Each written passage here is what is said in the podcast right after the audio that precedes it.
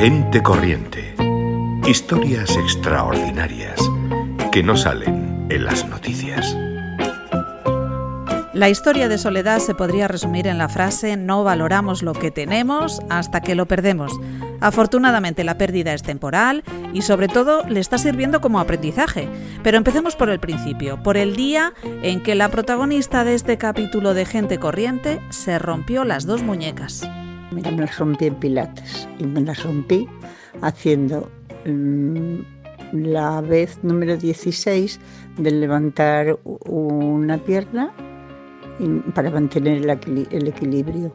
Entonces, no sé qué tontería dijo una compañera mía que, me dio la risa, porque estábamos ya hasta los huevos de hacer aquel ejercicio, no sé qué dijo ella y, me dio la risa. Y, al darme la risa, perdí el equilibrio y caí, porque claro, a esta edad no es lo mismo que ir a la pata coja a los 20, ni a los 30, ni a los 40. O sea, la pata coja, ojo, tienes que tener la pata coja, pero la cabeza haciendo de la otra pata para mantener el equilibrio. Yo como vi que caía, puse las manos para atrás porque tenía que salvar la cabeza de los eh, de unos hierros que había que, son para hacer como si fuese escalar. Y caí al suelo y, hombre, cuando caí sentí crack. Y dije, esto yo que rompió algo. Y decían, ay, vamos a llamar a una ambulancia, vamos a llamar a una ambulancia. Y creo que me puse, me lo contaban, ¿eh? Que dije, dejaros de tonterías, tirarme de las muñecas para adelante muy fuerte, muy fuerte y acabar pronto que me quiero desmayar sin pensarlo yo inconscientemente digo, de estas muñecas hay que tirar porque si el hueso rompió y se, y se salió me van a hacer la reducción en el hospital y que me la hagan aquí, que está caliente. Y cuando vi que no, no era para ellas, dije, dejarme que me quiero desmayar, pero estar tranquilas, ¿eh? Estar tranquilas, que me cuido yo desmayada y todo. Bueno, luego acabóse la clase, yo quedé bien, crucé tan tranquilina y, y además yo iba moviendo las manos como las sevillanas, a ver si, y digo, no rompí nada, no rompí nada porque las manos las muevo. Bueno, daban las vueltas, la vuelta a las manos como la sevilla. Bueno, tejí, tejí con las manos rotas un rato, porque a las 11 tenía que entregar una labor y dije, bueno, voy a tejer esto y ya me quedé adelantado y a las 11 voy, me cago con la mar, a las 11 ya estaba llorando porque no aguantaba las manos.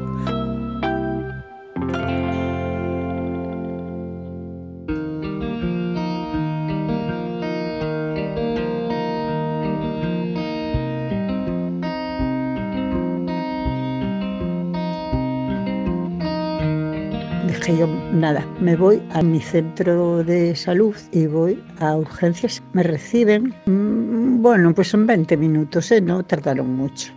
Y me recibe una doctora que mm, dice, uy, vamos a ver, vamos a hacer unas radiografías, que hoy hay radiólogo, no, que está el radiólogo abajo todavía y vamos a hacer unas radiografías. Voy a hacer las radiografías y me las hacen sobre la marcha subo y dice, ¿Ya, ya se las hicieron. Dije, sí, ya están hechas. Y bueno, veo que tarda en salir ella y tarda y la veo pasar de largo y no me dice nada.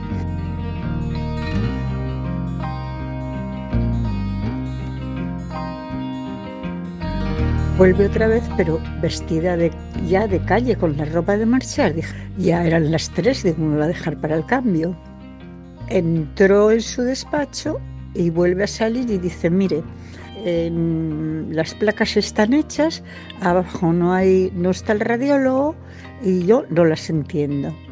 Entonces, mire, eh, yo no veo nada en ellas, fue lo que dijo. Yo no veo nada en ellas. Digo, bueno, entonces si usted no ve nada, es que no hay nada. Y dice, bueno, no, no, yo es que no veo nada, es que yo no las entiendo.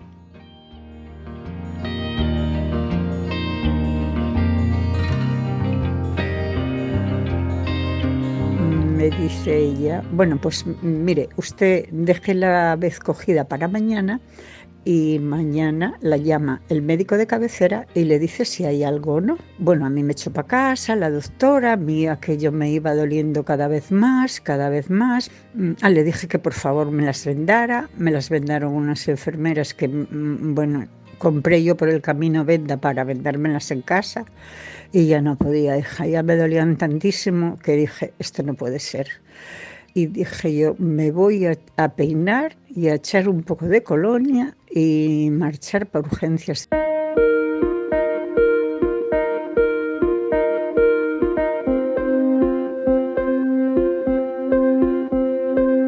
Llegaría como a las seis de la tarde.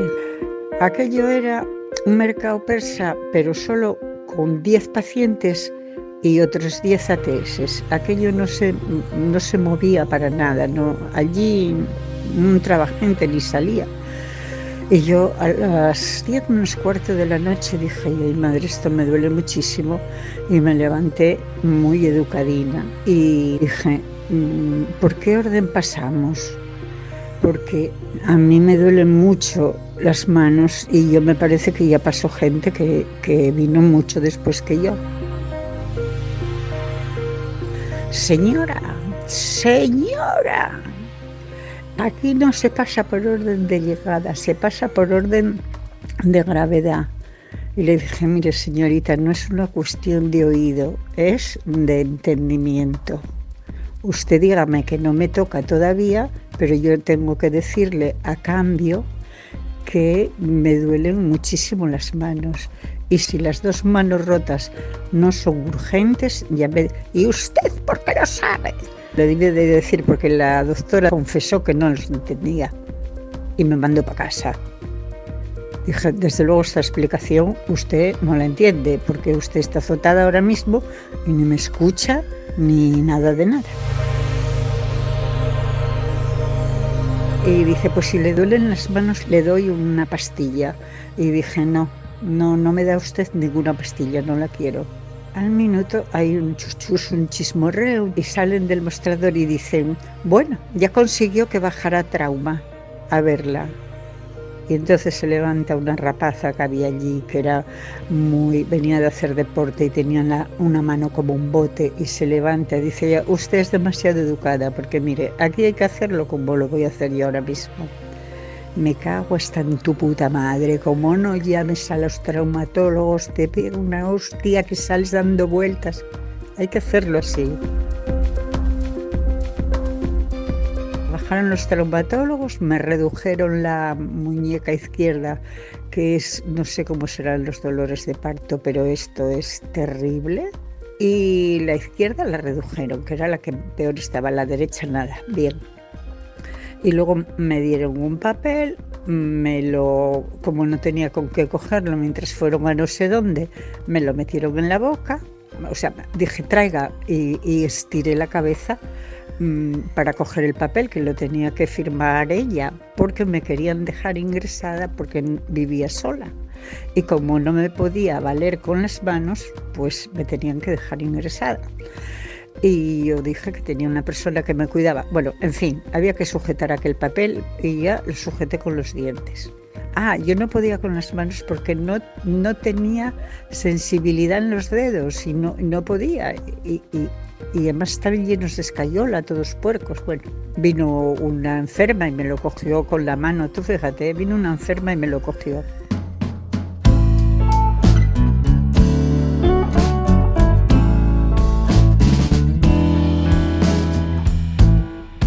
Soledad no tardó en darse cuenta de lo que supone vivir con una discapacidad y sobre todo de la importancia de contar con dos manos para poder realizar las actividades más cotidianas. Llego a casa y dije, Ay, me voy a arreglar muy bien yo en casa, porque no, bueno, mañana ya viene esta chica que me va a cuidar, va a venir a las nueve de la mañana.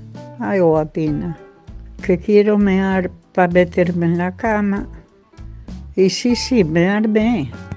Me armé porque iba hinchada, pero, ve, mm, pero me Y, como pude, quité los pantalones. Ah, ya venía con un camisón puesto porque les dije, no me lo quiten, por favor, que como estoy voy para la cama. Y, y, y quítélo todo, déjelo allí en el, en el baño y marché para la cama. Yo no recuerdo si cené, si no cené, no, yo de eso no me acuerdo de nada.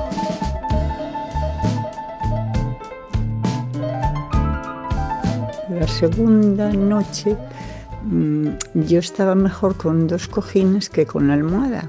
Para poner los brazos que tienes que dormir, bueno, tienes que tener el codo más bajo que la muñeca.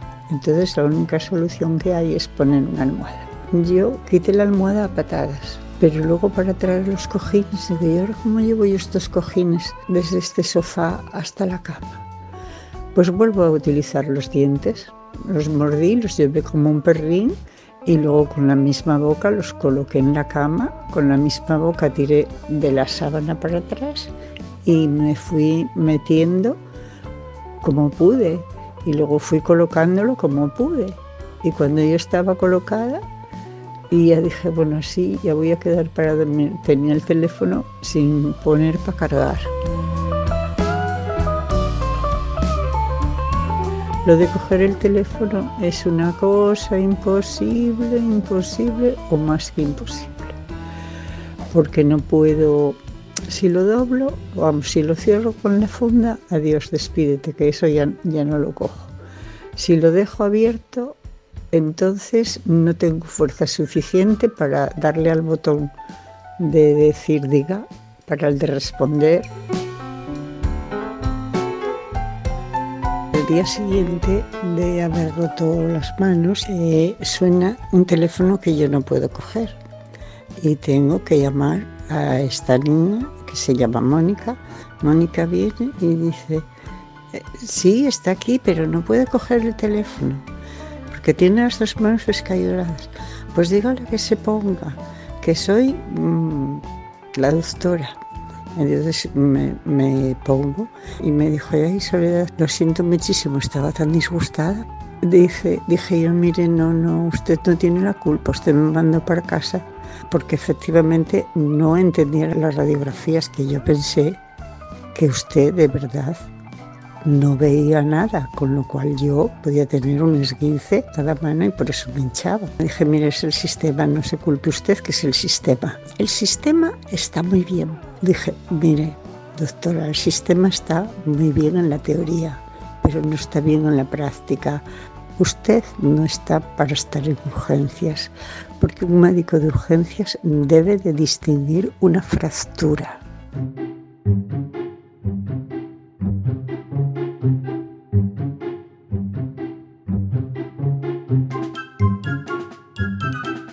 Para beber todavía me arreglo mejor porque agacho la cabeza y bebo por una paja, pero para comer me lo tienen que partir y me lo tienen que dar. Y eso a la velocidad y al gusto de quien te lo está dando.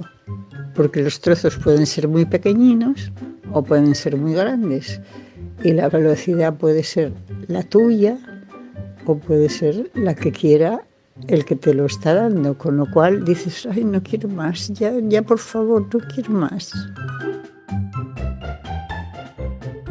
Además de no poder peinarte, te tienes que peinar como te peinan los demás. Quieres echar el, brazo para quitar un pelo, la mano para quitar un pelo que, que, tienes ahí que te está molestando, no llega a la mano, no tienes sensibilidad en los dedos. Bueno, no llega a la mano, con eso ya es bastante. ¿Por qué no llega la mano? Porque la escayola llega casi hasta la flesura del codo y te impide doblar. Entonces no vale que agaches la cabeza porque a mí no me servía. Tenía que mandar que me quitasen el pelo que tenía que me molestaba. Lo que sí sé es que no puedes andar por la calle sola, porque te faltan los remos. Es decir, los brazos para mí, a mí me ayudan, a mí y a todo el mundo, te ayudan a caminar. Tienes que utilizar los ojos muchísimo más que los utilizabas, porque tienes que defenderte del que va de lado, del que viene de frente, porque si te dan de frente y te dan en las, en, las manos, es horrible. Y si te dan el otro lado y caes, ¿qué? Entonces yo tengo que ir mirando para el que viene a la derecha, el de la izquierda, el que viene de frente. Menos mal que está señalizado con seis metros casi de acera a acera en la calle por donde voy Unos van y otros vienen por lo del COVID.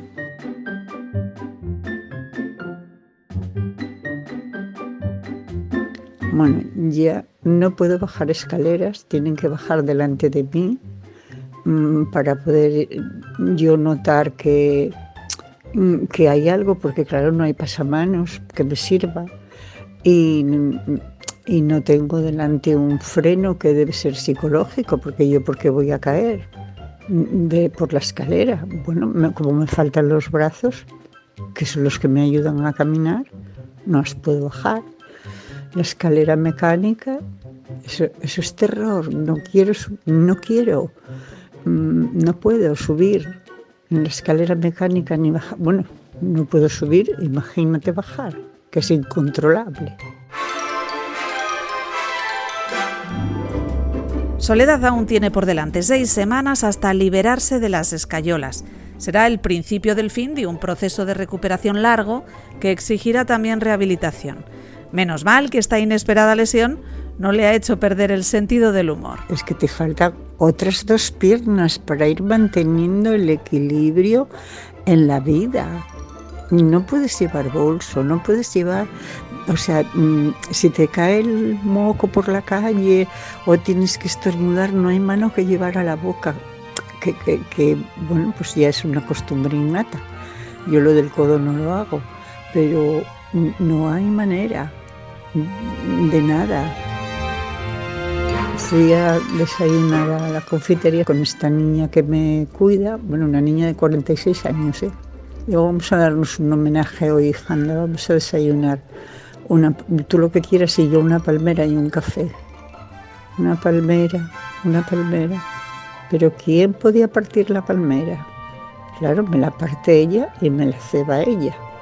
Entonces yo tenía las manos en el regazo, pero como la gente miraba, saqué los brazos para arriba, que vieran las escayolas.